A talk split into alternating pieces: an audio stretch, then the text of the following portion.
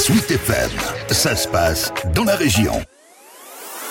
Lunettes de soleil sur le nez et casquettes sur la tête sont de rigueur avec la hausse des températures. À l'approche de l'été et des vacances, on ressort aussi les barbecues. Depuis quelques temps, les charcuteries Com proposent des préparations de viande marinée à faire cuire wok ou à la plancha, une gamme qui fonctionne bien et que l'industriel installé au Mans a fait évoluer en y incorporant des légumes afin de vendre des préparations plus équilibrées. Et c'est une autre entreprise sartoise, Petit Potager, qui les fournit. Frédéric Lalande, le dirigeant des charcuteries Com. Dans nos portions, on compte 200 grammes à peu près de légumes pour 120-130 grammes de viande.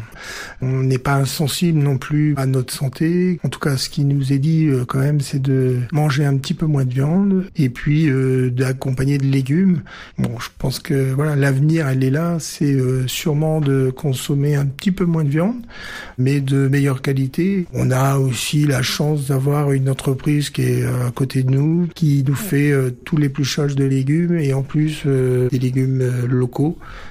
donc euh, qui correspondent dans la philosophie de charcuterie On essaye d'accompagner, euh, je dirais, l'évolution de notre société et puis des tendances. Concrètement, c'est vrai que le wok est rentré dans les familles françaises, dont les Sartois aussi. Et en été, les ventes les plus importantes chez Com restent les indétrônables Chipolata. L'autre incontournable de l'industriel, ce sont les rillettes. Depuis le début du mois, leur prix a grossi de 20 à 30 centimes, comme l'ensemble des viandes vendues par les charcuteries.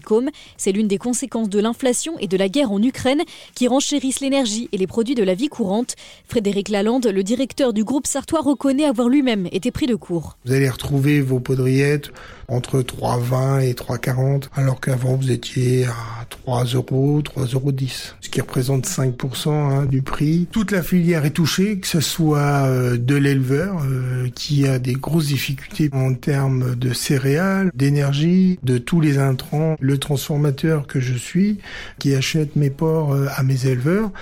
La problématique est la même chez moi.